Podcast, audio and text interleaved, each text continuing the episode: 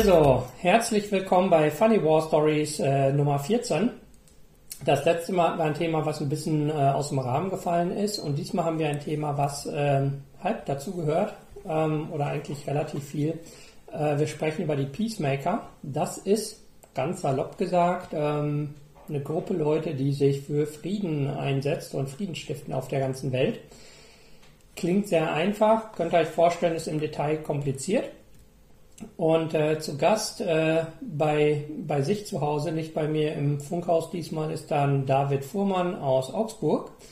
Der ist auch Peacemaker, also wir machen das, äh, wir sind zwei von denen und da gehören noch viel mehr zu. Und weil da dauernd Fragen zu kommen, was tun wir und warum, mein Bonbon ist runtergefallen, mhm haben wir uns gedacht, wir, wir sprechen da mal ein bisschen drüber, weil David ist länger bei als ich und der kann euch bestimmt mehr erzählen. Also erstmal herzlich willkommen, David. Und wo, wovon sprechen wir heute? Hm, genau, zuallererst würde ich mich ganz kurz vorstellen. Ja. Genau. Ähm, ja, David, hast du gut gesagt. ähm, 22 Jahre alt, Augsburg, studiere Geografie und ich bin eigentlich zu Peacemaker gestoßen, mehr durch einen Zufall. Ich war da war ein Bekannter zu mir bei Besuch und hat gesagt, boah, der kennt einen coolen Typen.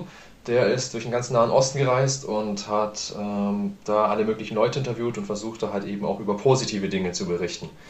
Und äh, um sozusagen einen Gegensatz zu bilden zu dem, was man andauernd in den Nachrichten hört, nur diese Geschichten von Krieg und Terror. Und dann dachte ich mir, boah, das klingt verdammt cool.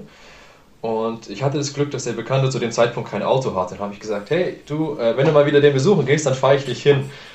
Und so habe ich Simon Jakob kennengelernt, den Gründer von Peacemaker. Und ja, das hat sich irgendwie so ergeben, dass ich einfach angefangen habe, da mitzumachen. Am Anfang war es nur ein bisschen Fotografiearbeit und ein bisschen Filmen, auch Vorträgen von ihm. Und habe dann nach und nach da das ganze Team kennengelernt. Und mich hat vor allem der, die Idee dahinter begeistert, dass man versucht, einfach durch den Austausch mit unterschiedlichen Kulturen Vorurteile zu bekämpfen. Also das ist ja letztendlich ein logisches Ergebnis davon. Und damit dann auch dadurch Frieden zu stiften. Ja, klingt einfach. Erstmal um zu spoilern, hat es geklappt? Haben wir Weltfrieden? Hm, Weltfrieden nicht, aber zum Beispiel habe ich selber auch Vorurteile, die ich hatte, dadurch so ein bisschen bekämpft oder sind mir dann erst aufgefallen, nachdem ich mich halt mit Leuten aus unterschiedlichen Kulturkreisen auseinandergesetzt hatte, die ich, zu denen ich vorher ohne Peacemaker noch keinen Kontakt hatte. Sehr gut. So, wie ging das dann los? Also, da war Simon und der hat gesagt, lass mal Frieden machen. Oder wie, wie, wie bist du da reingeraten? Und ihr seid dann ja nicht nur irgendwie bei ihm geblieben, sondern ihr habt dann gedacht, ihr kauft einen Wohnwagen und tourt durch Europa und interviewt Politiker in, ich glaube, 20 Ländern oder sowas. Ähm, wie, wie kam der Bogen von, ich kann nicht dahin fahren zu, lass mal eine Europatour machen und eine Dokumentation drehen? Das hat sich im Laufe der Zeit so ergeben dann. Als ich zu Simon gestoßen bin, war er gerade eben dabei, unser äh, Peace Mobil herzurichten. Das war ein Wohnwagen, mit dem er quer durch Europa getourt ist. Ähm, von, von Frankreich bis nach Griechenland. Ich weiß nicht, wo er sonst noch überall damit war. Also wir waren auch zusammen viel damit unterwegs. Und wir hatten immer wieder Vorträge in, in ganz Deutschland, unter anderem vor allem auch an Schulen, aber auch an, an Universitäten und äh, haben uns immer wieder auch mit Politikern getroffen und die halt eben zu bestimmten Sachen befragt und äh, Interviews mit den Leuten geführt. Dabei waren wir unter, unter anderem bei der, der, CDU mal im Bundestag und einmal bei der SPD. Und wir waren auch zusammen in, ähm, im Europaparlament in Brüssel und haben dort unter anderem äh, die Frage zum Konflikt in Syrien und Irak und auch die Kurdenfrage, die dort behandelt wurde, wo unter anderem Simon auch gesprochen hat, dann äh, behandelt. Und ich war eigentlich immer mit dabei und habe gefilmt, fotografiert, darüber berichtet. Und genau, das war meine Arbeit quasi. Also ich, ich war der Schreiberling und habe gefilmt und, und fotografiert und dafür durfte ich halt die Welt dann sehen.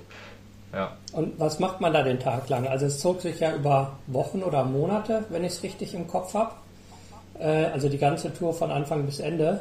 Was treibt man da? Also wie, wie, wie kann man sich das vorstellen?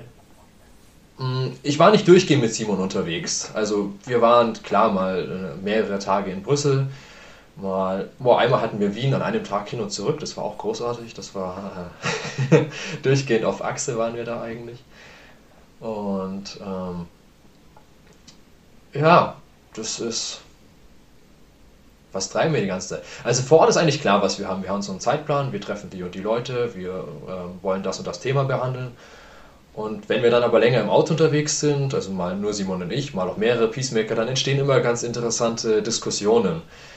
Das Tolle an Peacemaker ist auch, dass vor allem Leute dort mit dabei sind, die aus unterschiedlichen Kulturkreisen kommen, unterschiedlichen Religionen angehören und deswegen auch zum Teil unterschiedliche Ansichten haben. Und da hat Simon, glaube ich, einen ganz interessanten Artikel drüber geschrieben. Da muss ich nochmal schauen, ob ich den irgendwann finden kann. Vielleicht können wir den verlinken. Ich glaube, der hieß Gespräche über Gott auf der A8 oder so ähnlich war das.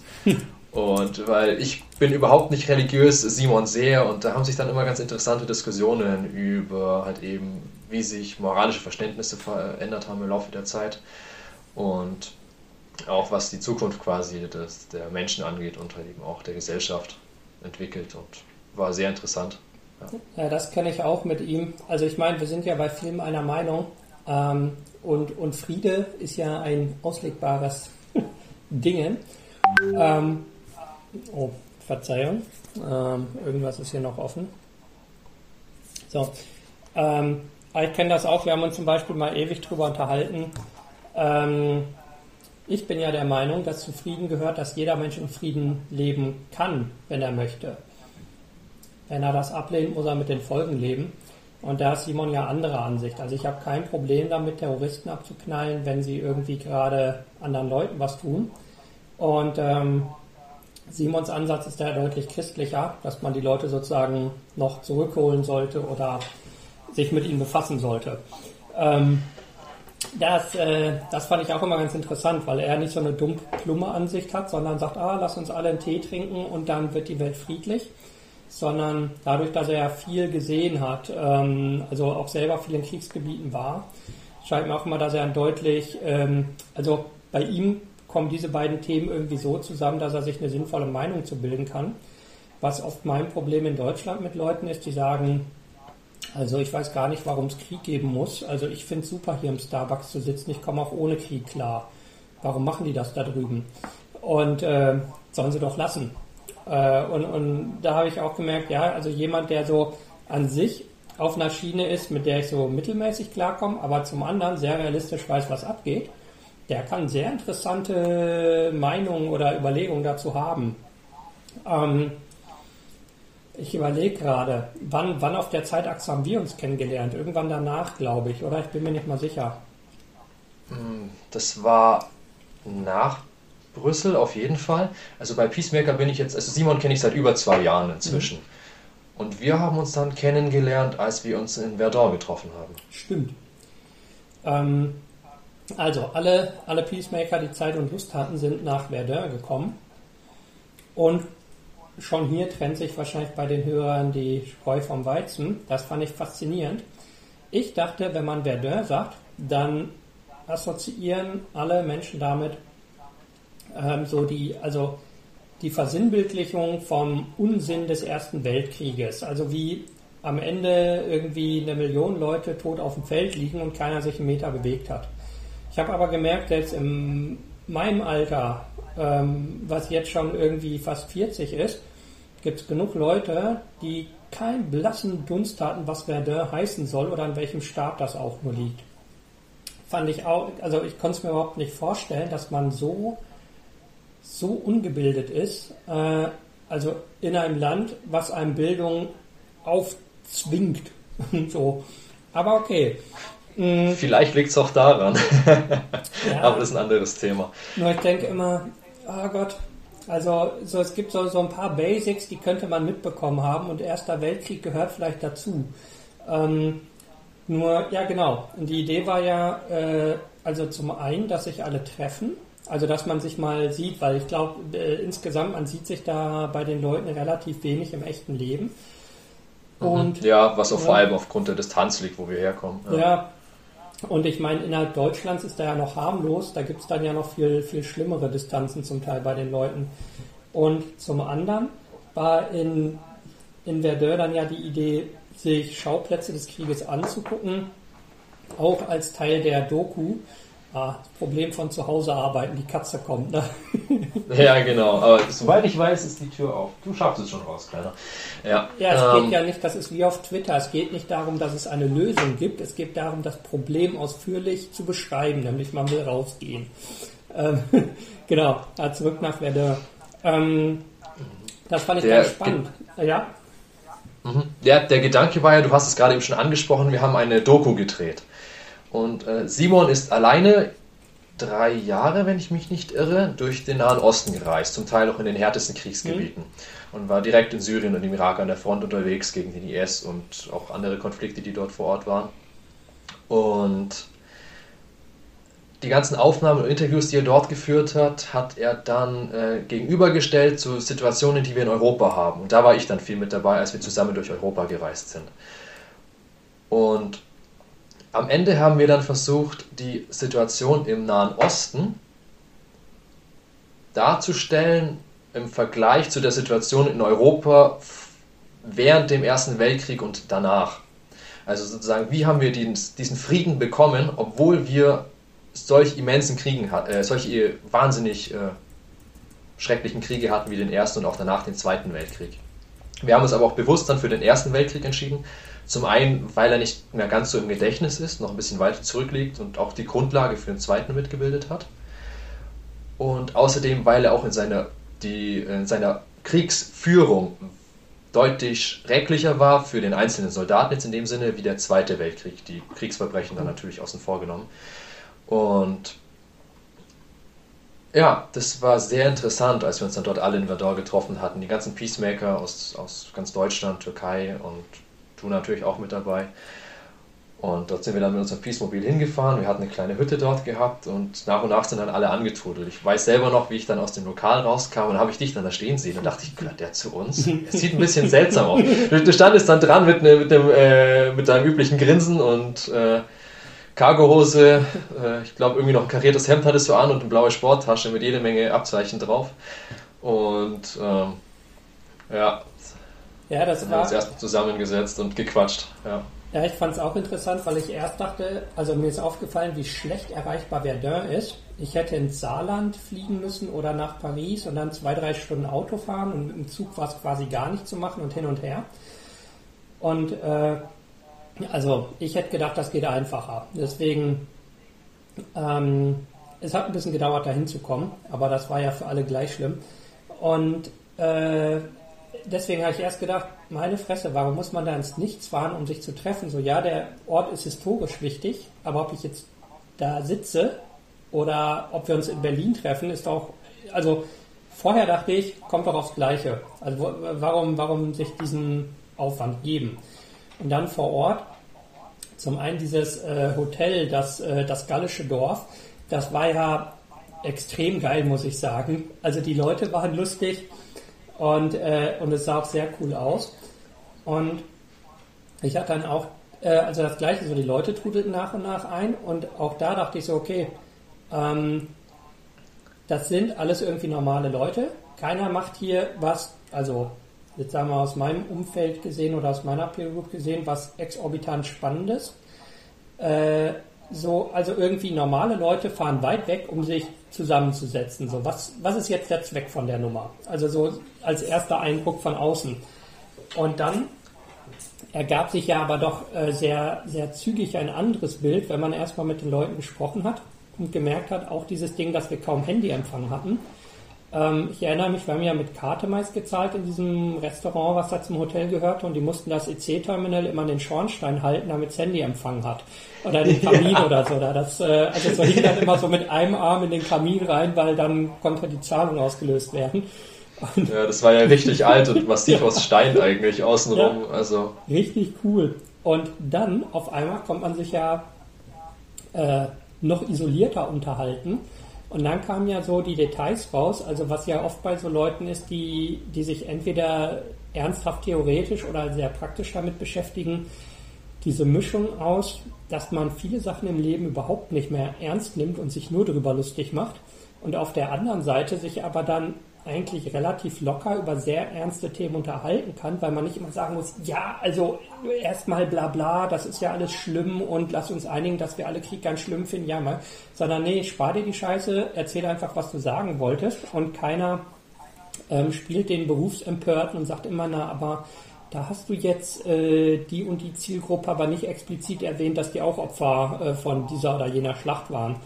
Und das fand ich auch ganz interessant und zum anderen auch so der der praktische Umgang mit Menschen. Also wenn ich, äh, also ich habe ja viel mit Leuten zu tun, die unterschiedlichste Dinge mit Krieg zu tun haben. Und da sind viele bei, die auch sehr viel Geld mit Krieg verdienen. Und da sind viele bei, äh, die einfach ach, moralisch oder nicht mal moralisch, sondern persönlich nicht auszuhalten sind. Die einfach scheiß Menschen sind und mit Krieg Geld verdienen, also doppelt scheiße. Und und wenn man da dann sitzt und auch merkt, die Leute gehen mit einer Servicekraft ordentlich um und die sind nett zum Koch und die rufen in die Küche, dass es ihnen geschmeckt hat und so weiter, man merkt ja, das sind nette, höfliche, freundliche Leute und die sind lustig. Und wir sind hier in Verdun, wo wir unter uns sind. Und dann ergab sich so langsam für mich auch, ah, das, äh, es hat sich tatsächlich gelohnt, hier hinzufahren. Und ich bin nicht nur in die Walachei gefahren, um Langeweile mit anderen zu haben, ohne dass, dass sich irgendwas ergibt. Und was ich da auch ganz, ganz super fand, wir waren uns alle einig, wie wichtig gute Planung für lange Trips und so weiter ist. Und dann saßen wir da am Tisch und nicht einer von uns konnte ein Wort Französisch. Und ja, das wollte ich auch gerade ansprechen. Wir wollen Essen bestellen. Ja, nur die jüngste Peacemakerin. Ich glaube, 16 zu dem Zeitpunkt hatte ein bisschen Französisch in der Schule, aber es war natürlich auch eher ähm, ja, mangelhaft. Aber wir haben uns gut durchgeschlagen. Aber dafür, dass wir eigentlich aus allen möglichen Kulturkreisen kamen, alle möglichen Sprachen gesprochen haben, hatten wir uns dann doch irgendwie alle immer auf Englisch festgelegt gehabt und aber keiner konnte Französisch sprechen oder verstehen. Ja, die Leute da ja kein Englisch, also es war echt so. Ja. aber ich meine, das war auch wieder der Punkt, alle haben Essen gekriegt, alle waren freundlich, weil wenn man sich halt nicht gegenseitig nervt, ist das Leben einfach. Aber als ich äh, aus dem Flieger kam in, in Paris, auf dem Weg dahin, haben die die Pässe kontrolliert, also machen ja manchmal auch auf den Inner-EU-Flügen. Und dann sagt die, ah, erste Mal hier. Er sagt, nee, nee, ich, äh, ich habe hier ein paar Jahre gewohnt. Dann fing er auch an Französisch zu sprechen. Er sagt, Moment, Moment, ich habe hab hier ein paar Jahre gewohnt. Ich spreche kein Französisch. Oder nicht ausreichend. ja, das war, äh, was ich dann aber noch viel spannender fand, als wir dann an den nächsten Tagen auf diesen großen Friedhöfen waren. Also das, wofür Verdun ja bekannt ist, zum einen, ähm, also zum einen diese riesigen Militärfriedhöfe, sauber wie geleckt. Also da lag ja nicht, nicht ein Blatt irgendwie rum, was nicht gerade erst gefallen war. Alles, alle Grabsteine hochglanzpoliert. Und ich würde sagen, so ein fast ein Quadratkilometer der große, also mit der ganzen Außenanlage und so riesige Friedhöfe. Und da war niemand. Da waren wir irgendwie drei, vier Stunden alleine und da kam niemand und da ging niemand und es gab aber auch keinen Vandalismus offensichtlich da und es gab auch niemanden, der Blödsinn gemacht hat. Und da ich auch erst gedacht, so auf dem Foto würde ich sagen, okay, dann fährt man echt weit weg, um dann auf dem Friedhof zu sitzen, wo nichts los ist. Ähm, wenn man dann aber da war, zum einen mit den Leuten und äh, zum anderen dieses, wenn man es sozusagen nicht ignoriert und nicht sagt, boah, Riesenfriedhof, äh, sondern mh, sich die Grabsteine anguckt, sich damit ein bisschen befasst, habe ich auch gedacht, ja, ähm, das war doch der richtige Ort für so ein Treffen, weil wir am Ende ein paar Stunden im Prinzip auf dem Friedhof rumgelaufen sind und es war nicht langweilig und nicht blödsinnig oder so, sondern ähm, es war ich glaube, für alle Beteiligten sehr bewegend und man hat sich sehr ernsthaft über das Thema unterhalten. Ich auch dachte, dass mhm. da so unterschiedliche Leute kommen und das so funktioniert, war ich sehr überrascht. Ja, das fand ich auch. Also vor allem den, den Friedhof, der, der größte, mhm. auf dem wir dann waren. Wir haben ja auf dem Weg dorthin ja auch immer wieder kleinere am Straßenrand gesehen. Ja. Aber der gigantische, wo wir waren, ich glaube, 200.000 bis 300.000 Leute lagen dort, ja. ja. Und, ähm, und das war ja nur ein Schlacht, die nur ein paar Tage gedauert hatte dort bei dem Großen. Und ich fand es vor allem heftig. Ich persönlich bin kein Mensch, der den Friedhof braucht, um zu trauern und auch jetzt nicht für engere Familienmitglieder, die verstorben sind. Und allgemein, ich, ich mag zwar Friedhöfe als, als ein Ort der Stille, wo man mal nachdenken kann, aber ansonsten mache ich mir da persönlich jetzt nicht so viel draus. Und ich weiß noch, wie wir anfangs dort alle ankamen und uns locker und humorvoll unterhalten hatten und über den Friedhof geschlendert sind und uns alles angeschaut haben. Aber desto länger wir dort geblieben sind, also auf, auf jeden Fall desto länger ich dort geblieben war, desto bedrückender wurde das irgendwie für mich, dass äh, mir am Ende schon fast ein bisschen schlecht war. Ich bin da zwischen den Gräbern entlang gelaufen und es war nicht nur so ein Grabstein, ein Soldat, sondern wenn man da hingeschaut hat, dann hat man an einem Grabstein manchmal fünf, sechs Leute gesehen, die untereinander aufgelistet waren wo man zum Teil einfach nicht mehr zuordnen konnte oder es auch einfach zu viele waren von dem Platz her, dass man äh, für jeden einzelnen Soldaten ein Grab aufstellen konnte. Und als ich dann gesehen habe, dass viele von den Leuten, die dort gestorben sind, halt jünger waren als ich zum Zeitpunkt, als ich dort war, da waren Leute, die waren nur 16 oder 17 Jahre alt, also Kinder eigentlich, die dann in diesem Krieg gestorben sind, äh, fand ich das wahnsinnig bedrückend gegen Ende hat mich dann doch mehr berührt, als ich erwartet hatte. Ja, und da dachte ich dann halt auch noch speziell so, was hatten die denn davon? Also wenn jetzt mal sagt, Zweiter Weltkrieg, die US-Soldaten oder die Alliierten, die gestorben sind, da sagt man ja, auch irgendwie halbe Kinder, schrecklich, aber sie haben die Welt von Hitler erlöst. So, also das hilft den Familien nicht, das hilft sonst niemandem. Aber sozusagen der Weg, auf dem sie waren oder das, was sie geschaffen haben, ihr, ihr Lebenswerk, das war eine gute Sache. Und beim Ersten Weltkrieg sagt man, äh, was, also wofür? Also äh, für, für die 3,50 Meter, die du in deiner Lebenszeit auf im Schlachtfeld gewonnen hast, die du dann verloren hast, nachdem du tot warst. Also so diese, dieser unglaubliche Irrsinn, finde ich, der kam da echt gut rüber. Und mhm. dann auch das, das große, wo die Gebeine von 130.000 liegen. Äh, da fand ich auch spannend diese, also diese große Inschrift von, ursprünglich von Mitterrand und Kohl, die halt gesagt haben, also wir, wir haben uns verständigt und wir sind Freunde geworden. Wo ich auch denke, ja, wenn man, wenn man nicht versteht, was Krieg ist und wenn man nicht versteht, was Frieden ist, also wirklich versteht, ähm, dann ist das irgendein dummer Spruch auf einer blöden Platte. Und da ich halt auch wieder gemerkt, weil ich habe davon Fotos dann auf, auf Twitter und Facebook und so gepostet. Und dann irgendwie war einer der Kommentare halt, ja, gibt es da keine Disco oder warum müssen die ganze Zeit auf so Friedhöfen rumrennen? Wo ich auch dachte, okay, mh, hm, das ist halt der Luxus, den wir in Deutschland haben. Man darf sich freiwillig und eigenständig blöd halten. Und ähm, das ist einer, einer der Dinge, die wir mh, hm, genießen können, weil wir die längste Friedenszeit in der Geschichte Deutschlands haben. Und Europas eigentlich. Oder, ja, stimmt, Europas. Also und ähm, eben weil man, äh, weil diese Nationen Freunde geworden sind und weil sie sich verständigt haben nach der schlimmen Geschichte äh, im Zweiten Weltkrieg. Und wo ich auch denke, ich kann nichts für den Zweiten Weltkrieg, du auch nicht, aber trotzdem hängt das ja an dem Land, in dem man lebt. Und das zu kapieren, also diese, diese einfachen Sätze, die da zum Teil auf den Tafeln sind, auch wenn wir da dann zum Teil eine Stunde gesessen haben und mal die Reaktion von den Leuten angeguckt haben, die sich das angucken. Also so die Familien, die kommen, das angucken. Man merkt, da ist nur Leerlauf im Kopf und sie gehen halt weiter und gucken, wo sie ein Eis kaufen können. Und äh, zum Beispiel Eltern mit Kindern, die irgendwie versuchen, Grundschulkindern das zu erklären. Die dann sagen, ja, dann kommen wir halt wieder. Irgendwann verstehen sie es, aber man muss ja, ne, irgendwie muss man ja anfangen, was zu erklären.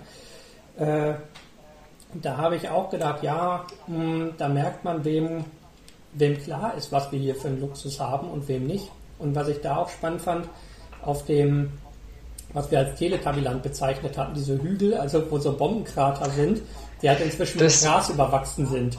Mhm, das war, ich glaube, zu dem Zeitpunkt, als dort gekämpft wurde, war das die größte Festung der Welt, äh, das sogenannte Fort Dumont. Ja. Und die Idee hatte ich eigentlich auf dem Weg nach Verdun, denn ähm, ich, ich bin begeisterter Computerspiele und ich liebe alles mit Action, wo irgendwie Battlefield irgendwas quasi explodiert und ja. Und ich hatte ein Spiel, das ist ein ziemlich unbekanntes, war auch, es hieß Verdun, wenn ich mich nicht irre. Und man konnte dort quasi selber als ein Soldat im Ersten Weltkrieg ein bisschen durch die Graben rennen und versuchen mit seinem Team halt eben bestimmte Aufgaben zu erfüllen. Und die Entwickler dieses Teams hatten ein, dieses Vor detailgetreu im Spiel nachgebaut. Und ich hatte das noch im Kopf und dann hatte ich mal auf dem Weg äh, nach Verdun geschaut, wo liegt denn dieses Fort? Und es war nur wenige Kilometer von unserem Wohnort entfernt gewesen. Und dann habe ich einfach mal Simon gefragt, hey, was hältst du von der Idee, wenn wir dorthin gehen und das mal anschauen, wie das jetzt heutzutage aussieht? Und ich hatte quasi noch den Vergleich geistig im Kopf vom Aufbau dieses Spiels. Und also auch dieses Spiel war vergleichsweise historisch korrekt, also ziemlich schwer zu spielen auch, weswegen es nie viele Spieler bekommen hatte. Keiner hat Lust, ewig durch den Graben zu kriechen und dann am Ende doch erschossen zu werden, was verständlich ist. Und äh, wir waren dann dort vor Ort und zum einen war es detailgetreu nachgebaut und zum anderen war es aber auch sehr interessant, das zu sehen, weil nach all diesen Jahren hat man immer noch wahnsinnig gut erkennen können, was für eine Gewalt die äh, Artillerie von damals hatte. Diese gewaltigen Krater waren jetzt zwar inzwischen alle überwuchert und sind dadurch zu diesem Teletubbyland geworden, aber dafür, dass es eine der größten Festungen der Welt, der Welt damals war, war es einfach wahnsinnig zu sehen, äh, wie brutal die Menschen damals dort gekämpft hatten und wie oft auch dieses Fort den Besitzer gewechselt hat und am Ende hat es keiner der Seiten was gebracht. Ja, und da haben wir dann ja diese Gruppe von äh, französischen Jugendlichen getroffen. Und äh, es war auch ganz interessant der Austausch und der, der Gruppenleiter oder wie man ihn nennen will, der sagte dann ja auch, überleg mal, ihr vom Alter her, also ähm, sozusagen die Jüngste bei uns und die Leute von denen, ihr hättet euch hier abgeknallt. Also so, das ist so, äh, so im Prinzip, davon sprechen wir vor acht, äh, äh, also in dem Fall vor 100 Jahren, ja, aber vor, vor 80 auch wieder. Ähm, aber da ich auch gedacht, ja, genau, also so, äh, also nicht im Ansatz haben die wahrscheinlich je ernsthaft mit einer Waffe hantiert oder so, die Leute, die bei uns oder bei denen dabei waren. Und damals hätte es geheißen, so, knall mal den da drüben ab, ja, ist doch scheißegal, dass du den nicht kennst, jetzt baller ihm die Rübe weg, ähm, das ist jetzt gerade deine Aufgabe. Also das, äh, also so, da hat man wieder gemerkt, wenn da Leute sind, die sich das ein bisschen klar machen, also sich ein bisschen Zeit nehmen, damit zu befassen, ähm, dann wird einem dieser Irrsinn einfach viel klarer und äh, was man hat. Und dann halt dieser, für mich war es immer so echt der harte Bruch, wenn ich dann aufs Handy geguckt habe, dachte diese Dummheit, also diese sich selbst, äh, also Leute, die sich freiwillig dazu entschieden haben, sich selber grottendumm zu halten, das nach draußen zu tragen und sich im Kreis rum dafür loben, wer der Blödeste ist. Das ist sowas, das hält man dann nicht mehr aus. Und mit diesen beiden Gruppen, also so die eine, mit der wir vor Ort waren und die andere, die sozusagen in meinem Handy lebt, ich auch gedacht, ja, da, oh, wie, also wir, wir sind eins der reichsten Länder der Welt, wir haben eins der besten Bildungssysteme der Welt. Das finde ich auch lustig. Da heißt immer, ja, aber in Pisa waren wir nicht so gut. Hm, ja, guck dir mal die Weltstatistik an, wir sind immer noch eins der besten der Welt. Aber genau das, man kann immer ja. drüber meckern oder man kann sehen, Klar. was da an Errungenschaften sind. Ja. Und das, also, das fällt mir bei Peacemakern, bei allen, die mitmachen, immer wieder auch so. Egal wie komisch, bescheuert oder wir die Leute zum Teil sind oder auch wie verplant, dass sie auf der anderen Seite aber so Sachen so nachdenken. Also ein, ein so eine Sache, die ich vor Ort auch so geil fand in Verdun, als es dann hieß, äh, einer irgendwie, jemand stand keine Ahnung, der irgendwer hat seinen Zug verpasst, ich weiß gar nicht mehr, wie die Story losging. Das ja, weiß ich noch, das war Valentin. Er hat irgendwie den falschen Zug erwischt und war halt, glaube drei Ortschaften weiter und ist, glaube ich, einmal quer durch durch Liechtenstein, Luxemburg nee, genau, oder irgendwie das, so gefahren. Ja ich weiß es nicht. Nee, die, ja. die Story ging noch ein Stück vor los, ihn sollte jemand mitnehmen. Und Simon hat mit dem telefoniert und gesagt, hol ihn da ab. Und dann ah, kam ja. der andere und Besagte Abholer kam bei uns an und hatte Valentin vergessen. Genau, ja. sagt, ach so, stimmt. Ich sollte den ja mit nach Frankreich bringen. Und dann hat er diese, ich weiß nicht, diese eintägige Zugfahrt mit ausgefallenen Zügen, Umleitung, also alles schief gegangen. Ja, dann, ich glaube, er war 24 Stunden im Zug unterwegs, bis er mal bei uns ankam und halt einen Tag später erst vor Ort ankam, ja. Und äh, da habe ich mir auch gedacht, okay, der Typ vergisst, seinen einzigen Mitfahrer mitzunehmen und merkt es nicht.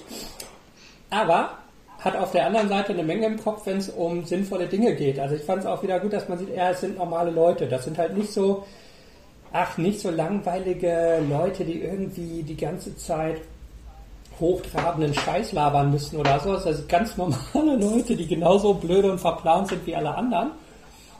Aber mit denen man trotzdem, wenn es sinnvoll ist, sinnvoll reden kann. Also da dachte ich, diese, diese Mischung hat man halt selten. Ja, es ist eigentlich einfach nur eine Gruppe von ganz normalen Menschen aus allen möglichen Berufen und Regionen, wo sie herkommen. Und die eigentlich alle durch ein Ziel vereint sind, dass sie versuchen, einfach die Welt ein Stückchen friedlicher zu machen. Ja, das ist eigentlich der Grundgedanke von Peacemaker. Fand ich auch wieder interessant beim Feedback, weil dann Leute gesagt haben, ja, aber was macht ihr, da ist der Fernseher. Ich muss ganz, ganz kurz pausieren, meine Katze möchte meinen Adventskalender essen. Ja. Eine Sekunde.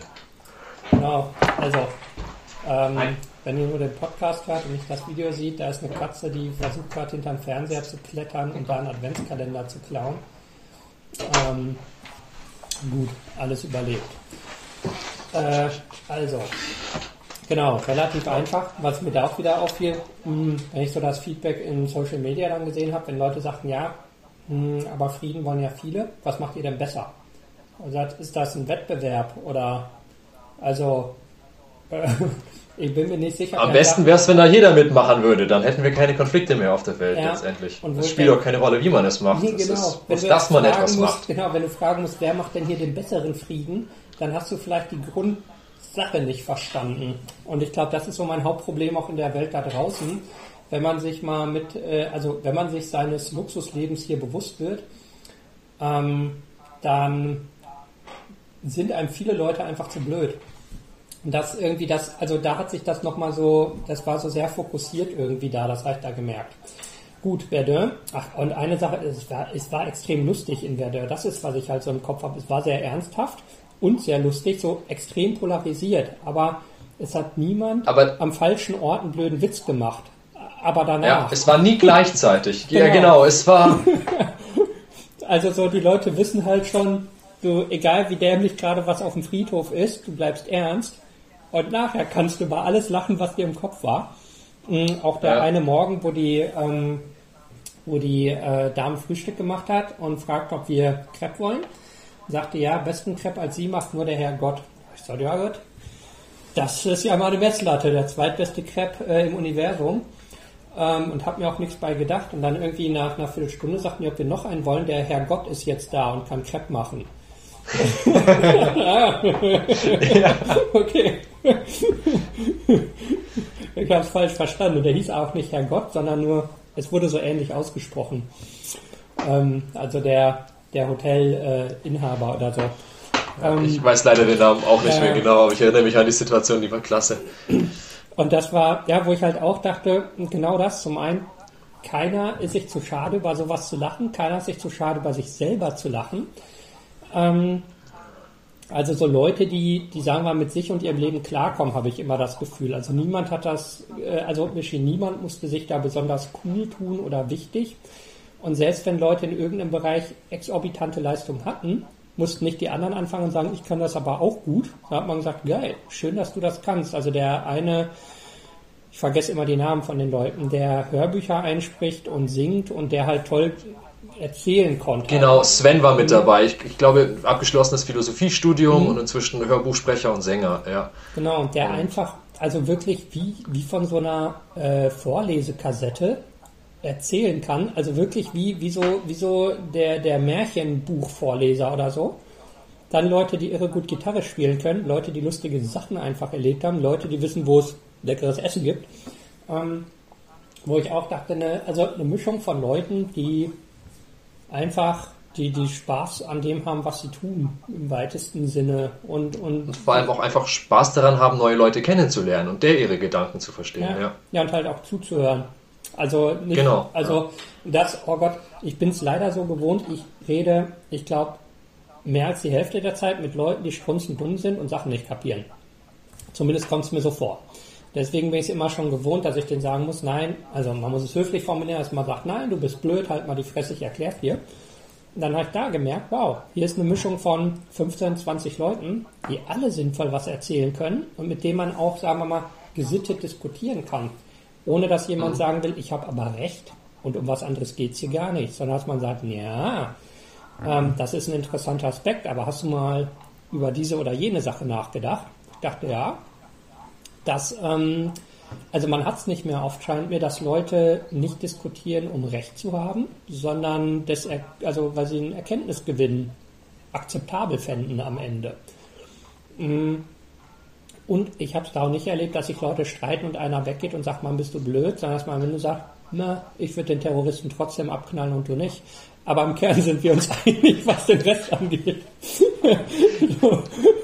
Man, Unterschied, äh, man akzeptiert halt gewisse Unterschiede dann einfach. Ja. Man, man muss ja nicht jeden quasi dann ähm, Ja, es gibt halt nicht nur die von seiner eine- Meinung einfach überzeugen. Ja, genau. Es, es gibt nicht den einen korrekten Weg, aber man hat ein gemeinsames Ziel. Wie man ihn am Ende geht, spielt dann keine Rolle mehr.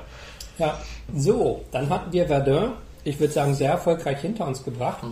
Ich habe auch gesagt, das sollten Ja, wir echt nochmal machen.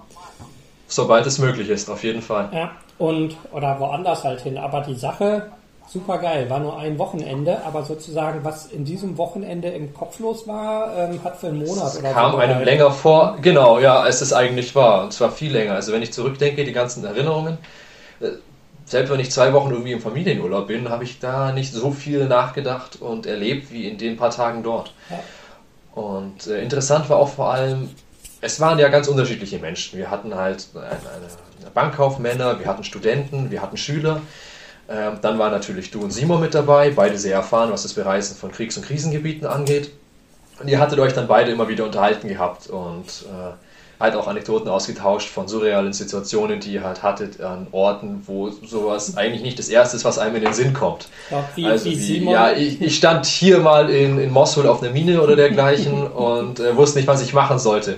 Wo die ersten Leute denken, also im ersten Moment die Leute denken, oh Gott, wie schrecklich. Wo aber ihr halt im Nachhinein einfach nur noch drüber lacht, weil äh, ihr habt es halt überstanden. Ihr seid halt äh, wieder runtergekommen von diesen Sachen.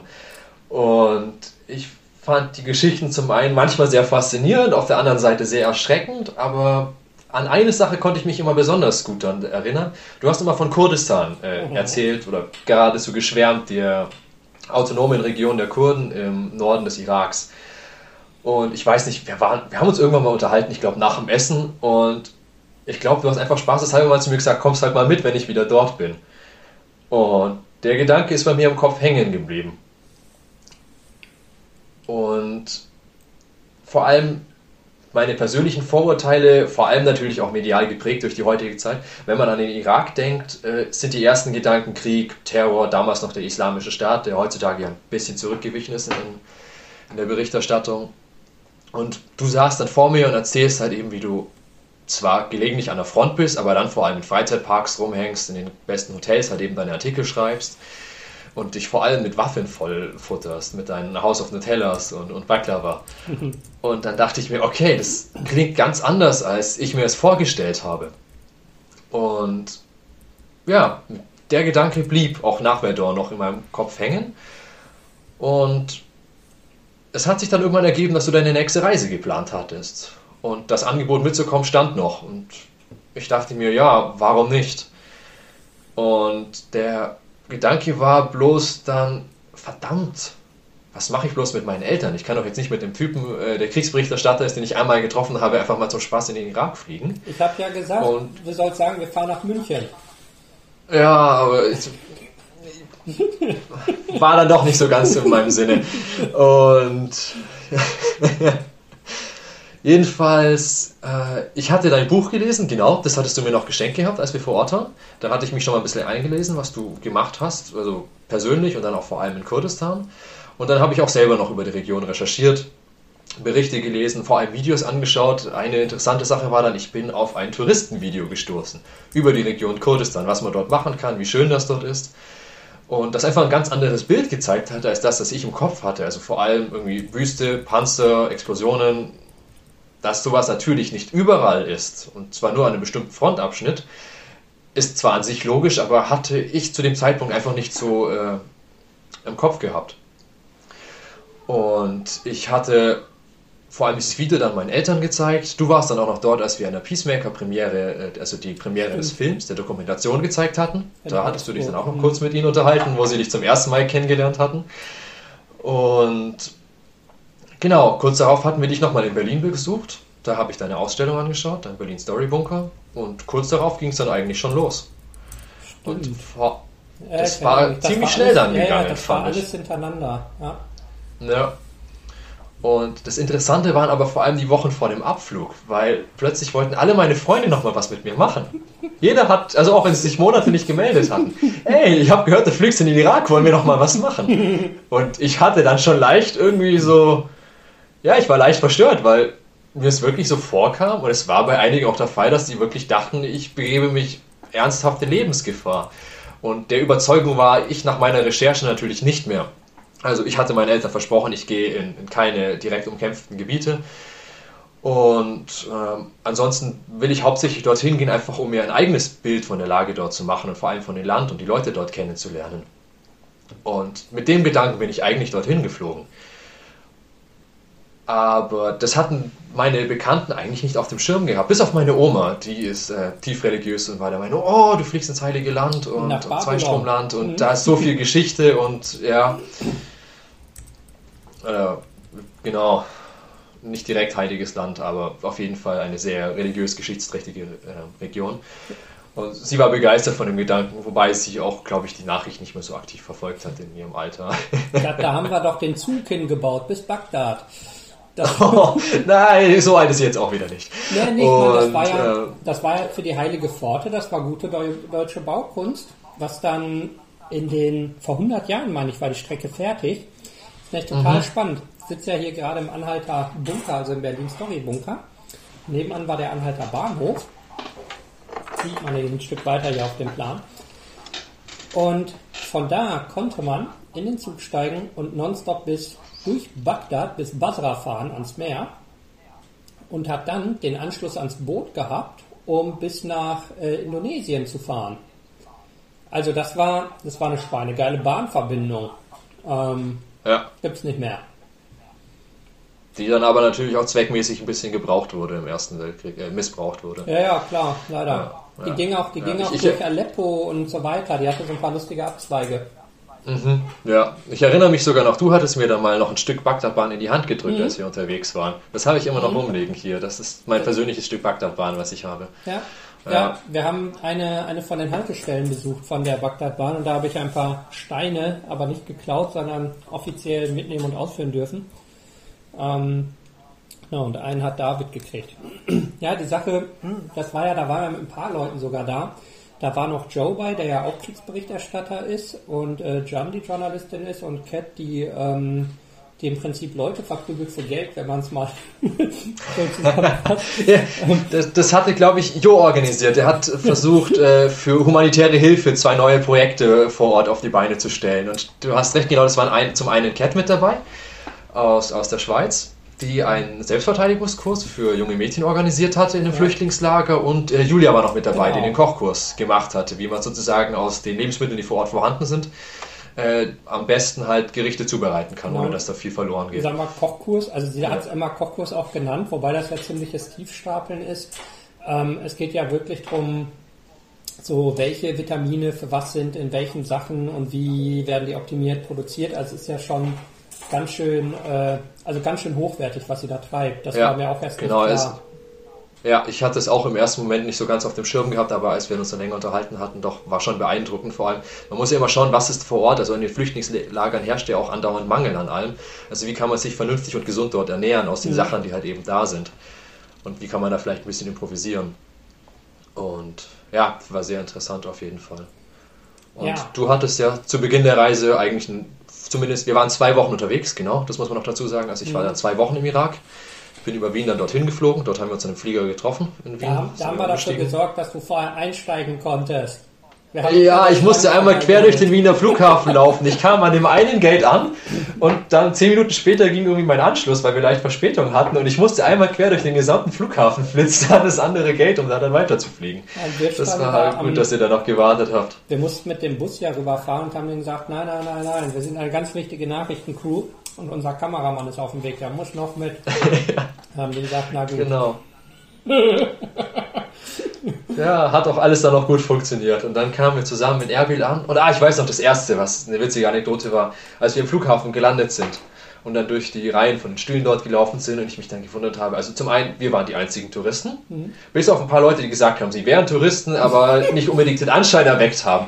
Die waren dann meistens so ungefähr 1,90 bis 2 Meter groß und auch genauso breit, hatten dann meistens halt eben äh, alle die gleichen Outdoor-Funktionsklamotten an, schwere Stiefel und äh, Sonnenbrillen und irgendwie hatten sie durchgehend alle Kameras im Raum auch im Auge, hatte ich immer das alle Gefühl. Den gleichen und mich, Haarschnitt Genau, ja, alle waren beim selben Friseur. Da habe ich ja gefragt, Jungs, was macht ihr hier? Wir sind eine Reisegruppe. Deswegen saß doch jeder für sich am anderen Ende des Raumes. Das, also vor allem als manchmal sagen die auch einfach, wer sie sind. Also es waren ja irgendwie Ami-Contractor. Und manchmal sagen die einfach, ja, wir arbeiten für die und die Firma, da wir, wir machen das und das Projekt. Und manchmal sagen die halt, nö, nö, wir, wir machen einen Ausflug. ja, dann weiß man nicht, was sie sind, ob sie bloß aushelfen oder dann doch Special Forces sind, wo man nicht wissen soll, wie viele dann im Land sind, die dann einfach so zivil einreisen. Das ist schon interessant gewesen. Vor allem, man hat ja auch vom Flughafen in Erbil aus einen grandiosen Ausblick dann noch über auf das amerikanische äh, Lager und die mhm. Flugplätze dort. Und wo die ganzen Blackhawks und andere Kampffahrzeuge dann rumstanden. Und ja, wir sind dann von da aus auch zum Hotel gefahren und auch die Fahrt dorthin fand ich sehr interessant, einfach mal alles zu sehen aus dem Autofenster raus. Den Leihwagen hattest du ja natürlich dann noch gehabt, mit dem wir immer unterwegs ja. waren. Ja, ich fahre ich fahr da immer gerne selber. Also ich meine, Taxifahren ist da zum einen Erlebnis und zum anderen günstig. Das geht auch gut, aber mh, mm, wir haben dann oft, äh, also am Anfang bin ich zum Teil Taxi gefahren und da habe ich gemerkt, das ist mir zu unflexibel. Und auch die Fahrweise von den Leuten, sagen wir, das ist so ein bisschen wie Achterbahnfahren. Also es ist mal ganz lustig, ähm, aber so auf Dauer ist das auch nicht, auch nicht ganz das Wahre. Deswegen bin ich irgendwann zu übergegangen. Da haben mich auch mal Leute gefragt, wie kriegst du da ein Auto geliehen? Ich sagte, na, ich gehe zum Flughafen und sage, hallo Herz, ich hätte gern ein Auto. Und dann waren die Leute völlig überrascht, dass es eine Autovermietung am Flughafen gibt. Ja, das sind so grundlegende Dinge, die zwar im Prinzip klar sind, aber die Leute gehen halt davon aus, es gibt irgendwie im Prinzip keine Infrastruktur, alles mhm. ist nur Chaos. Aber das ist ja immer nur auf bestimmte einzelne Regionen bezogen. Im Rest vom Land lebt man ganz normal. Das war eigentlich eine der wichtigsten Sachen, die ich ja, gelernt hatte, die vielen Menschen vielleicht schon logisch vorkommt, aber die man dann einfach nicht auf dem Schirm hat. Also vor allem auch ich in meinem Alter damals noch nicht ganz. Und ja, das war einfach sehr interessant, das dann zu sehen und zu erleben, einfach, dass die Leute ganz normal ihr Leben leben vor Ort. Und wir waren dann unterwegs mit dem Auto, sind zum Hotel gefahren, haben eingecheckt. Klar, wir hatten eine Wache am Hoteleingang, aber das hat man in Europa auch manchmal, je nachdem, in welcher Stadt man ist. Ja, ich wollte sagen, die, die, Hotels, in denen ich manchmal bin, die haben auch Flughafensicherheitschecks beim Reinkommen. Also ich kenne das aus verschiedenen Ländern.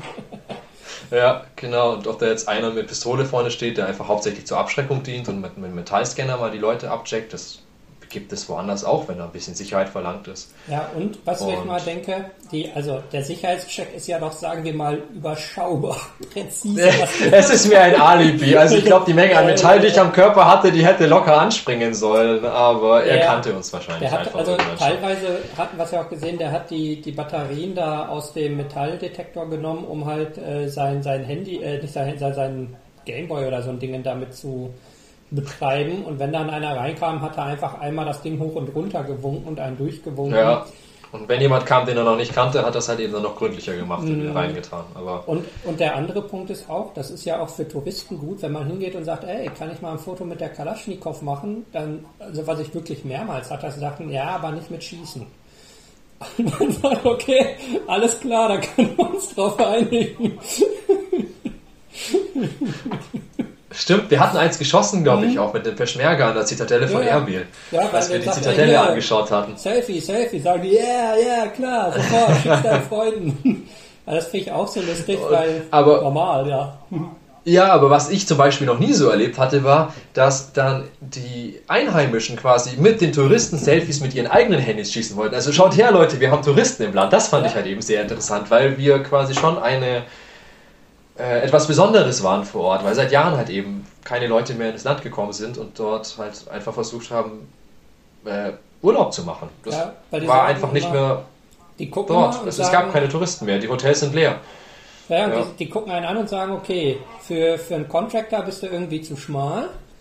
Ähm, für eine Ölfirma ja, ich sowieso. Fehlt, genau, fehlt zu jung wahrscheinlich auch bleibt noch NGO. Sagt man, nee, ich bin Tourist. Yeah, Tourist, oh, wie geil, warte, warte, ich rufe meine Freunde an, wir machen FaceTime, yeah, ich habe einen Touristen gefunden. Das hatte ich auch ein paar Mal und dann sagt er, das was, ein Tourist? Warte, ich brauche auch ein Bild. Wir hatten das ja in dem einen Café, wo da, ich glaube, zehn Leute sich in die Schlange gestellt haben, um ein Foto zu machen. Also wie wie auf der Comic-Con oder so. Du sitzt da und willst essen und einer nach dem anderen setzt sich neben dich und macht das Foto und er sagt, yeah, geil, ja. danke. Und wir mussten uns noch nicht mal verkleiden, ja. nee, genau. Oder auch in dem einen Park, Sanadin Park, als wir durchliefen und jemand auf Deutsch kam und sagte, hey, ihr seid Deutsche, ich war auch mal in Deutschland. Sagt er, echt? ja, das da fand ich ja, das vor, fand ich sehr interessant. Genau, vor Saddam abgehauen. Ja. Ihr habt mich aufgenommen. Vielen Dank. Zum, zum ja. Ausgleich halten wir euch jetzt die Terroristen vom Leib. Okay, tschüss. Also denkt, okay, das war ein sehr interessantes und sehr kurzes Gespräch. ja, ja, das war echt beeindruckend. Ja, und wie man sieht, als ich erstmal hingeflogen bin, vor jetzt inzwischen zehn Jahren ungefähr, habe ich auch gedacht, okay, ähm, das Durchschnittswohnhaus ist da wahrscheinlich ein Bombenkrater und das Fortbewegungsmittel ein Esel, so in etwa. Und wenn man dann da ist, merkt man auch, naja gut, es gibt Freizeitparks, es gibt Shopping Malls, also richtig fette Malls, also die, da sind Mhm. die hier in Scheißdreck gegen, oder auch das Kinderparadies. Mir wird gesagt, ah ja, hier, wir müssen die Kinder ins Kinderparadies bringen oder ins Smallland oder wie man das hier so nennt. Und dann sind wir aus der Shopping Mall raus, aber ein Freizeitpark. Also mit Achterbahn, Mit Karussell, mit Riesenrad, genau. allem. Und da habe ich gesagt, okay, wo ist das Smallland? Na hier, das ist das für die Kinder. Also sie haben wirklich an der Shopping Mall einen Freizeitpark. Und dann kostet das einen Euro und dann setzt du dein Kind Ja. da ab. Na, ich gesagt, kann Und ich ich weiß noch, wir waren ja, glaube ich, mindestens in drei Freizeitparks.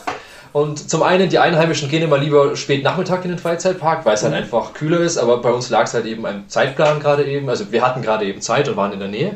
Und ich glaube, es war mal Land, als wir Ja, dort ja, waren. genau. Zum, zum einen, ich, ich war, als ich klein war, immer ein riesen Dinosaurier-Fan und die hatten einfach den riesigen Hangar umgebaut in einen Dino-Park, wo innen drin dann so animatronische Puppen waren, die sich bewegt haben und gebrüllt haben. Und das war der Knaller. Und ähm, es war abartig heiß an dem Tag, das weiß ich noch. Ich glaube, über 40 Grad hatte es gehabt. Und wir sind dann rumgelaufen, da war dann die Wasserrutsche, also Ah, wo man hochgezogen wird und dann runterrutschen. Genau, die Wildwasserbahn. Und die war bloß nicht an. Und dann Ja. haben wir noch geschaut und dann kam gerade eben einer der angestellten, hey, hey, hey, wollt ihr fahren, wollt ihr fahren? Ich mach's für euch an. Ja, Und ist dann extra in seine Hütte gegangen und hat für uns das Wasser angemacht, dass wir dann da fahren können. Ja, und auch bei Die den ganzen anderen Sachen, wo einfach niemand war. Ne? Also Ja, so war, ich denke, es war einfach zu früh an dem Tag, ja. Ja, aber da hieß es dann, mach, es ist nicht so schwer, mach einfach, ist keiner da, mach selber. Oder wo wir, wo wir diese, was war das, wie so eine Art Monorail, wo du durch Ja, ja, Treten ja, selber genau. fahren konntest, genau. Und es war aber auf drei Metern Höhe ungefähr oder vier. Und keine Sicherung. Genau, überall war der Gurt weg, der war überall ausgeleiert gewesen und das hat nicht mehr zusammengepasst, die Stecker. Und dann saßen wir da dran. dran. Also und du bist mit Jean, äh, mit Jean zusammengefahren, Ja. ich habe mich ja gnadenlos abgehängt und ich bin alleine gestrampelt auf diesem Ding auf der Bahn. Also es sah aus wie so eine Dreisine, aber als Monorail und man saß auf so einer Art, na, wie so ein Liegefahrrad ohne Sicherheits... äh, äh, Sach- ohne Aber irgendwas. das war ja ein riesiges Rad, glaube ich, was dann auf dieser Schiene war. Wie, wie diese Dinge aus Man in Black, falls du den gesehen Genau. hast, wo sie, glaube ich, im, im Dreier mal kurz Ja, ja, fahren, diese genau. Einräder, Und- wo man in der Mitte drin sitzt. Und das dann aber halt drei Meter hoch, ohne Gurt, ohne irgendwas, ohne Griff, gar nichts. Also man musste die Balance halten oder man ist drei Meter runtergefallen. Das war, auch sagte, da kommen nur die härtesten Kinder durch, ne? Oder das Riesenrad, was mit drei Schlössern von außen verriegelt wurde. Also wenn was ist, dann kommst du nicht raus. Das war so langsam. Ich glaube, wir sind eine Runde, eine Viertelstunde oder so gefahren. Ja. Das war alles mit Plexiglas zu. Es war wie so eine Sauna, die sich bewegt. Und Du kommst nicht raus, du kannst nicht atmen und du drehst dich einfach nur. und die Achterbahn, das war ja auch, wir haben dann später gegoogelt auf dem Rückweg und Jan sagte so, oh, letztes Jahr sind drei, drei Leute im Park gestorben, weil, weil die Achterbahn entgleist ist. Wir auch dachten, Nee, nee, ich glaube nicht in Gleis. Ich glaube, die Schlagzeile war, sie haben ein Gerüst nach Bauarbeiten Genau, genau. vergessen. Wir haben die sind da leicht hängen mit geblieben. der Achterbahn ins Gerüst gefahren.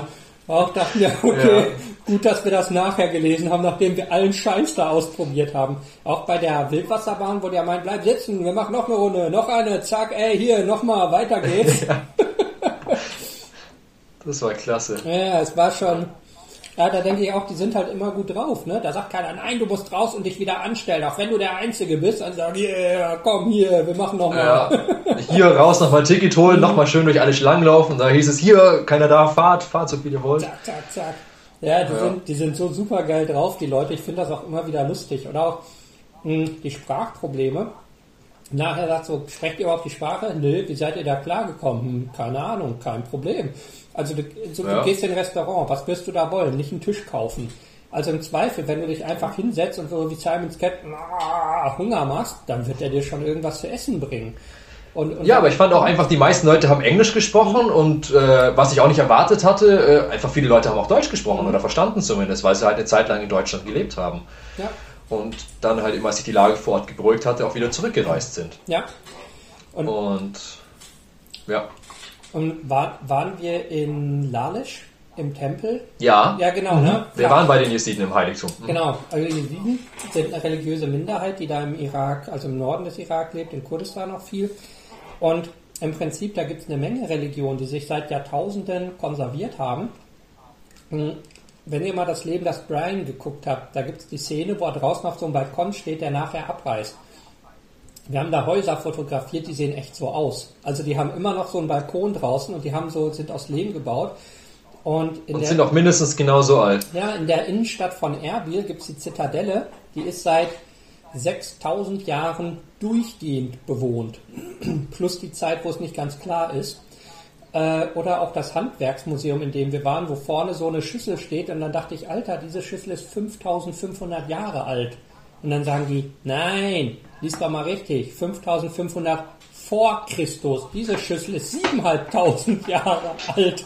Und sagt so, Alter, was, äh, ja. also, und das hat man da ja dauernd. Und bei den Jesiden ist halt auch eine, also eine Religion, die da in, in erster Linie in der Region rund um Shinga lebt und die da im Prinzip vor sich hin leben und niemandem was tun.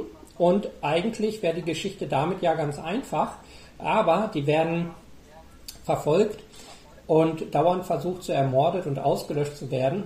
Und die hatten dann ähm, am 3. August 2014 den 64. Genozid an ihrem Volk und äh, 74. Genozid an ihrem Volk durch den IS in dem Fall. da habe ich mich auch gefragt, ähm, was ist jetzt irgendwie das Schlimmere, dass die zählen, wie viele Genozide sie überhaupt hatten. Also wann sagt man, ey, lass mal eine Strichliste machen, es wird so viel oder dass es schon 74 ist. Also es ist so, der ganze Satz ist so unglaublich. Das ist, ja. Und da gibt's das Verrückt und ein einziger trauriger Rekord eigentlich. Aber umso beeindruckender fand ich es, wie gastfreundschaftlich die Leute waren. Sie haben uns direkt ja. willkommen geheißen. Das, das, ist bei uns das ist ja das Versuch einfach mal in den Vatikan zu spazieren, wie es dir quasi passt, ohne irgendwelche Sicherheitsvorkehrungen und dort halt die, schlimmsten, äh, die, die schönsten Heiligtümer anzuschauen und die wichtigsten. Ja, Bei ihnen so. hieß es, ey, hier ist äh, der Sarkophag unseres ältesten Heiligen, komm her, schau ihn dir an, dreh ihm bloß nicht den Rücken zu, das würden wir gerne, äh, das, das hätten wir noch gerne, aber ansonsten... Ja, das ist halt, genau. das ist wie so ein Gebäudekomplex, der über die Jahrtausende gewachsen ist. Und da leben auch Menschen. Und das ist aber auch der, also sagen wir sehr simplifiziert könnte man sagen, das ist so das Pendant zum Vatikan. Im Detail ist es natürlich komplizierter, aber das ist, wo die Religion so zusammenkommt. Und, Vor allem interessant fand ich auch, dass das viel unterirdisch war. Wir sind mhm. ja eigentlich eine halbe Stunde lang nur durch ein Höhlensystem ja. gelaufen, wo wir die einzelnen Räume angeschaut hatten, die, äh, von denen jeder eine andere religiöse Bedeutung hat eben für die Leute hatte. Ja, und da vorne ist halt so ein also so eine, eine Schranke einfach und dann fährt man halt hin und sagt, hallo, ich bin einfach nur Tourist, ich würde gerne euer Heiligtum angucken. Und wenn nicht gerade eine, eine Beerdigung oder irgendwas sehr Privates ist, dann heißt, ja, dann mach doch. Wenn man oben ankommt, sagen die, pass auf, ganz simpel, ähm, Schuhe aus, also weil man trägt dort keine Schuhe, nicht auf die Türschwellen treten und nicht so laut sein. Und im Prinzip genau, ist es das. Und dem Sarkophag genau, vom Heiligen, ich weiß leider seinen Namen nicht mehr, noch den Rücken zu drehen. Das waren eigentlich alle Regeln, soweit ich weiß. Genau, das sind dann und ja so, die Sachen werden einem dann ja sogar Stück für Stück erklärt. Und dann eben auch dieser Punkt, das ist halt der, also der Sarkophag von dem ältesten Geistlichen, von dem sie ein Sarkophag haben. Also so, das aus meiner Sicht so das, das äh, krassest Wichtige, was, was so eine Religionsgemeinschaft haben kann. Also zumindest aus meiner Sicht, das mag der eigenen Ansicht anders sein. Und dann kann man da einfach hingehen. Also einfach als Tourist hingehen und dann wird einem eben vorher nochmal die Regel erklärt, nur, also nicht den Rücken zu drehen, weil das macht man hier nicht und dann bist du aus dem Raum raus, bist also dann einfach rückwärts laufen. Und dann kann man sich das angucken und dann ist da jemand, der es einem erklärt. Und auch der ähm, Baba Shavish, das ist ähm, der ach, wie soll man das mal erklären, so was wie der Stadthalter von diesem Heiligtum, also der, der dafür sorgt, dass dort alles läuft. Und der der Ansprechpartner für alles ist, für, also so der, auch für geistige Fragen und so. Und den habe ich da auch ein paar Mal gesehen. Und sagte er, er ist aus Deutschland. Und sagte dann aus, auf Deutsch, Hallo, wie geht's? und ich dachte, er ist oft in Deutschland auf Flohmärkten, weil es so schöne Flohmärkte gibt, da kauft er hier manchmal Sachen ein, so antike Sachen und sagt, Deutschland ist schön. Aber weil er so ein, na, also so eine Art äh, Turban oder was ähnliches auf dem Kopf trägt, also das, was die Jesiden haben, es sieht wirklich anders aus, aber es hat entfernte Ähnlichkeit, wird er dann in Deutschland nur immer gefragt, ob er Inder sei. Also so, ich denke, du bist, also du bist eine der wichtigsten Personen von einer riesigen Religionsgemeinschaft. Dann kommst du in ein anderes Land und ihr habt keinen blassen Dunst, wer du bist. Und er sagt am Anfang, hat er sich überlegt, ob er es erklärt. Aber eigentlich, dann sagt man halt, ja, ja, ja, gib her das Teil. Ähm, Das dachte ich auch, wie, wie lustig normal dieser Mensch ist. Also ich kenne ja so, sagen wir, Aufnahmen vom Papst zum Beispiel, dann nur aus dem Fernsehen mit dem schusssicheren Fahrzeug und diesem Sicherheitstamtam. Und dann läuft da einer rum und sagt, hey, wie geht's? Schön, dass du hier bist. Und geht wieder weiter. Man sich, okay. Das sind doch mal echt entspannte Leute und eben was du sagst, so wie gastfreundlich, dass sie sagen, ja, guck, guck, guck dir doch das Heiligtum an, schau doch alles an und wenn du Fragen hast, frag. Finde ich Wahnsinn. Ja. Und interessanten Funfact zu den Jesiden fand ich auch noch, da die nur innerhalb ihrer eigenen Volksgruppe hm. heiraten. Hm. Und aufgrund der Genozide ist natürlich der Genpool im Laufe der Zeit ein wenig klein geworden. Und du hattest mir, glaube ich, erzählt, dass vor allem rote Haare sich bei denen dann sehr weit verbreitet hatten über die äh, genau. über einzelnen Familien dann hinweg. Also es gab so zwei Sachen, die mir die Leute vor Ort immer gesagt haben, wenn Leute rote Haare haben oder so knallgrüne Augen, also wirklich so smaragdgrün, oder so strahlend blaue, aber so wirklich, dass man ja anguckt sagt, boah, was für schöne Augen, sagen die, dann sind das ganz oft Jesiden. Warum auch immer. Also es so und die Trefferquote ist da auch verdächtig hoch, wenn das so ist. Und deswegen sagen, also so im Prinzip, wenn du ein bildschönes Kind siehst, dann sagen die auch, hm, ist eine gute Chance, dass das ein Jeside ist. Die sind immer so schön. Ähm, wo ich auch denke, wie ist denn das, wenn Leute sagen, boah, der ist so schön, der gehört bestimmt zu deiner Religion. ja, ja ich, ich, erinnere mich, als wir zusammen im Auerbridge Waisenhaus waren. Mhm. Und eines der Mädchen hatte ja wahnsinnige Strahleaugen gehabt. Ja, genau sowas, genau. Da hatten wir auch dann zusammen mit den Kindern noch Fotos geschossen, ja. Das äh, war, früher ist es, glaube ich, wenn ich mich richtig erinnere, als Waisenhaus mhm. erst gebaut worden, in der Nähe von äh, Camp Kanke mhm. bei, äh, wo waren das? Bei The Hook. Genau, bei The Hook war das, ja. Und im Laufe der Zeit wurde es dann ausgebaut und bietet jetzt unter anderem, glaube ich, eine Kindertagesstätte und ist auch ein Bildungszentrum für die Kinder aus den umliegenden Camps, was ich wirklich beeindruckend finde, Schule, weil es ein wahnsinnig tolles Projekt ist. Genau, Schule für sechs Genau, Bildungszentrum, Schule, Kindergarten, alles integriert und da zusammen. Inzwischen, inzwischen, was du verpasst hast, auch eine Fahrradschule. Also erstmal, wie es losging mit Our hm. Ähm, mhm. Da gab es äh, den äh, sagenhaften Parua Bako, der ein Jesid aus Deutschland ist, der mit Anfang 20 gesehen hat, dass halt der Genozid an den Jesiden verübt wurde und der gesagt hat, er muss was tun. Und lange Geschichte kurz, er ist rübergeflogen und hat eine Schule und ein Waisenhaus aufgemacht. Jetzt könnte man sagen, okay, wo hat er die Kohle und das Wissen her? Ähm, weder das eine noch das andere hat gesagt, naja, es ist gerade nötig, also wird das getan, was nötig ist. Und äh, sozusagen erstmal Fakten schaffen, einen Rohbau genommen, ausgebaut, äh, mit Facebook-Videos und gesagt, Leute, gebt mir Kohle, ich muss die Kinder unterbringen. Und inzwischen können da hunderte Kinder zur Schule gehen. Sie haben Kunstlehrerin, die ein Kunstatelier aufgebaut hat und so weiter. Äh, dann haben sie Traumabetreuung. Dann äh, kann man da Wäsche waschen und duschen. Einfach ganz simple Sachen. Ähm, haben auch sehr viel Fläche außenrum. Sie haben ja einen Spielplatz mit dabei, einen Kletterpark für Pausen. Also wir haben ja die Kinder dann kennenlernen dürfen, als sie gerade Pause hatten. Und eine Einhornhüpfburg. Haha, die du vor Ort aufgestellt genau. hast, ja. Die haben wir mal gecrowdfundet und rübergeschickt. Die haben echt eine Einhornhüpfburg da mitten in der Wüste.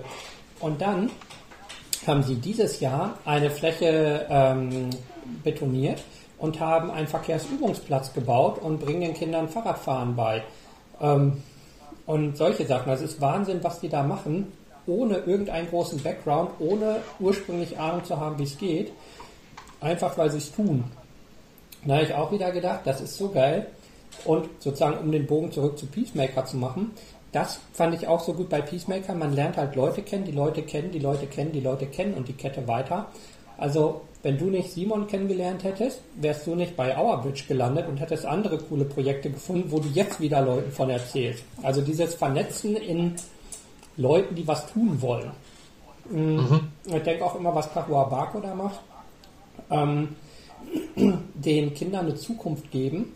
Äh, und also wer, wer Bildung mitkriegt und wer mal in den Arm genommen wird und wer was zu essen kriegt und so, äh, da sinkt die Gefahr, dass sich die Leute radikalisieren, mal ganz deutlich. Also wenn man ein halbwegs strukturiertes Umfeld hat und einen Tagesablauf und so, zeigt sich ja immer, ähm, dann haben Bauernfänger das echt wesentlich schwerer. Also was der da an hunderten Leuten rausgeholt hat.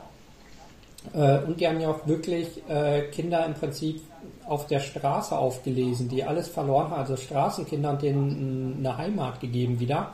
Ja, ich erinnere mich noch an die Geschichte, die du erzählt hast von einem schwerst traumatisierten Jungen, der mit dem du eine Zeit lang unterwegs warst. Ja. Also die fand ich wirklich, wirklich heftig, als ihr, ich glaube, du warst mal zusammen mit ihm auch in der Stadt mhm. unterwegs, in der Mall oder sowas. Und dann hatte der Junge, dann lief eine hübsche Frau vorbei. Und der Junge hat selbst, also er hat selber lange Zeit, glaube ich, unter mhm. der IS-Herrschaft gelebt und gelitten. Und er hat dann gesagt, oh, schau mal, eine hübsche Frau, die kannst du vergewaltigen. Und mhm. ich glaube, der Junge war nur wenige Jahre alt, der fünf oder sechs, fünf, hattest du, glaube ich, fünf, gesagt. Sechs so.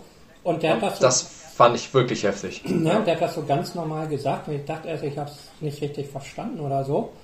Und das war halt auch, die sagten dann, ja, der sagt häufiger so Sachen, die so völlig, äh, also man sagt, klar, es kommt halt von der Zeit, die er unter dem IS äh, da gelitten hat.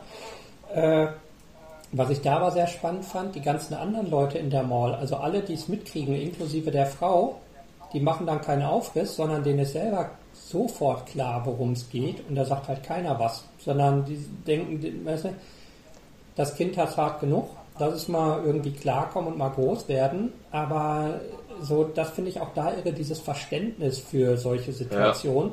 Ja. Im, Im, Laufe der Zeit wird das Kind das schon verstehen, weil in dem Alter genau. versteht es ja noch nicht mal wirklich, was es gesagt hat, hoffentlich. Genau. Und, ähm, und das, ja. das denke ich halt auch so, dass, ähm, also hier denke ich, müssten die Leute für eine Menge Sachen Verständnis haben und sie regen sich dann künstlich auf, obwohl es nicht den geringsten Grund gibt. Oder so Paradebeispiel finde ich hier mal Straßenverkehr. Zwei Autos fahren aufeinander zu und beide sehen sich. Und beide sehen, das passt nicht. Und beide hupen und regen sich auf. Und dann denke ich mir, okay, wie hat das euren Tag jetzt besser gemacht? Ähm, es hätte doch einfach einer nur vom Gas gehen können und es hätte gepasst. Und das ich Da erinnere ich mich auch noch an, da erinnere ich mich noch an ein Zitat von dir, wo du das Autofahren sagst. Die Kurden sehen es ja allgemein ein bisschen anders. Ich, ich, glaube, du hattest mal zu mir gesagt, als wir gerade eben mit 140 oder sowas, ja, nee, nicht ganz, aber verdammt schnell auf jeden Fall da über die Schotterstraßen vor denen gebrettert sind. mit dem Schiefer hattest du gesagt, kurdisch Autofahren kann man erst dann, wenn man auf dem Seitenstreifen des Gegenverkehrs überholt. Ja, das lernt man Das beschreibt schnell. die Situation ziemlich gut. Also vor allem hat man da nicht lange Stau und andererseits ist man auch schneller am Ziel. Ja, und es regt sich halt keiner auf, solange es passt. Und das dachte ich da auch in der Mall mit der Frau statt sich jetzt künstlich aufzuregen und irgendeinen Aufriss zu machen, geht jeder weiter, lässt normal und denkt sich, ja, da wird sich schon einer ums Kind kümmern, weil es ist ja in, in Begleitung und die sehen jetzt nicht nach IS aus. Ähm, das finde ich da auch immer wieder so irre. Auch wenn man da mit Leuten spricht und sagt, ja, aber ähm, wie ist das jetzt mit den verschiedenen Religionen hier und in Deutschland gibt es ja immer wieder Sachen, Leute klagen, dass sie irgendwo zum Beispiel eine Kirche aufbauen dürfen oder dass die Kirchenglocken zu laut sind oder ich weiß nicht, irgendeinen Scheiß findet man immer, warum man religiös bedingt klagen oder gegenklagen kann. Und dann sagen die da, ja, naja, wir bauen halt die Kirche in die Mitte von den Christen und nicht an Rand. Problem gelöst. Dann hören es die Christen und die anderen nicht so laut. Ja. Und die anderen meckern nicht, wenn sie leise die Kirchenglocken hören, dafür meckern die Christen nicht, wenn sie den Muezzin von nebenan hören. Denke ich, boah, was eine geile Lösung. Einfach nicht meckern. Wobei, wenn ich rückblickend drüber nachdenke, so ein Muezzin habe ich nie wirklich viel gehört. Also entweder waren wir zu den falschen Zeiten dort. Gut, das erste Mal habe ich ja sowieso total verschlafen am ersten Tag, das weiß ich noch. Ja, da hatte ich ja gar nichts gehört. Wir waren ja sogar in einem von relativ äh, streng religiösen Leuten betriebenem Hotel. Also zum Beispiel gab es da keinen Alkohol, was unüblich ist. Dann, eigentlich gibt es da in Al äh, Hotels Alkohol. Und als ihr dann ja Alkohol geholt habt, haben die gesagt, ja klar, könnt ihr mitnehmen, aber sozusagen packt es in eine Tüte, dass man es nicht so sieht. Also so, was ihr macht, ist eure Sache, was wir machen, ist unsere Sache, wo ich auch dachte, wie entspannt.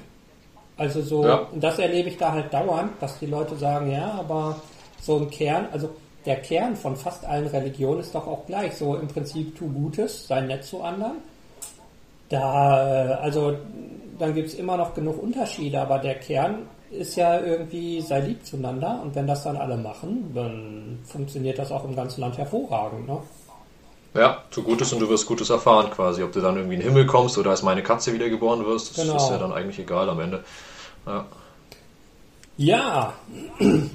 ähm, alles in allem, also Peacemaker, ein loser Verband von Leuten, die mhm. viele Dinge tun. Also das waren jetzt so die Sachen, die wir vor allem dort erlebt haben gibt ja noch eine Menge anderer Projekte oder so. Also im Prinzip, es gibt auch nicht wie den Zentralrat der Peacemaker und dann wird da ein Meeting gemacht und dann Projekte besprochen, sondern man tut und lässt, was man halt mag und wer Bock hat, kommt mit und andere nicht. Und, ja. ja, wir sind halt als Verein angemeldet, es gibt einen Vorstand, wenn ja. was organisatorisch zu besprechen wird, äh, besprochen werden muss, übernimmt der das. Aber ansonsten, wer was machen möchte, der kann was machen. Also wir haben halt die Webseiten, wir haben YouTube-Kanäle und einfach, wenn jemand äh, das bieten wir auch für Leute auch an, die nicht Peacemakers sind. Also das ist zum Beispiel ganz interessant bei uns, finde ich. Wir haben quasi eine Plattform geschaffen, womit Leute ihre Meinung teilen können zu Themen, von denen sie denken, dass sie wichtig sind und äh, sozusagen mehr Frieden auf der Welt schaffen können oder auch einfach nur Frieden im Geiste quasi ein bisschen. Und das finde ich halt eben auch ein schöner Gedanke quasi. Also hier unser Newsletter, der wird zum Teil von Leuten im Europäischen Parlament und im Bundestag gelesen. Schreib was und die Wahrscheinlichkeit ist hoch, dass diese Leute das auch lesen und du damit auch was bewirken kannst. Und das fand ich auch einfach beeindruckend, als ich das dann mit der Zeit dann auch erfahren habe und gelernt habe, wie groß inzwischen auch die Reichweite von Peacemaker ist und wie einfach man dort eigentlich was veröffentlichen kann. Ja. Und ich selber hatte ja auch dann über meine Reise mit dir einen Artikel geschrieben, den können wir gerne noch unten verlinken. Ja. Äh, wer da mehr dazu lesen möchte über Kurdistan und wie ich das auf, auf den ersten Blick erlebt habe. Und ja, genau, der ist dann auch veröffentlicht worden, inzwischen sogar in Wien veröffentlicht worden, bei einer Freundin, die dort auch einen Verein hat. Und ja, Genau, das. Schön. Wer da was machen möchte, kann sich da gerne an Peacemaker auch wenden, bestimmt. Ich denke auch, im Groben haben wir es damit mal erklärt, was wir tun und warum wir tun. Mhm. Ähm, wer noch Fragen hat, soll sich bei uns melden. Ich werfe unsere Kontaktdaten rein. Fällt dir noch irgendwas ja. Relevantes ein, was wir vergessen haben? Hätten wir noch irgendwas sagen müssen? Mhm. Boah, ich habe natürlich noch eine ganze Menge Anekdoten und Geschichten aus Kurdistan.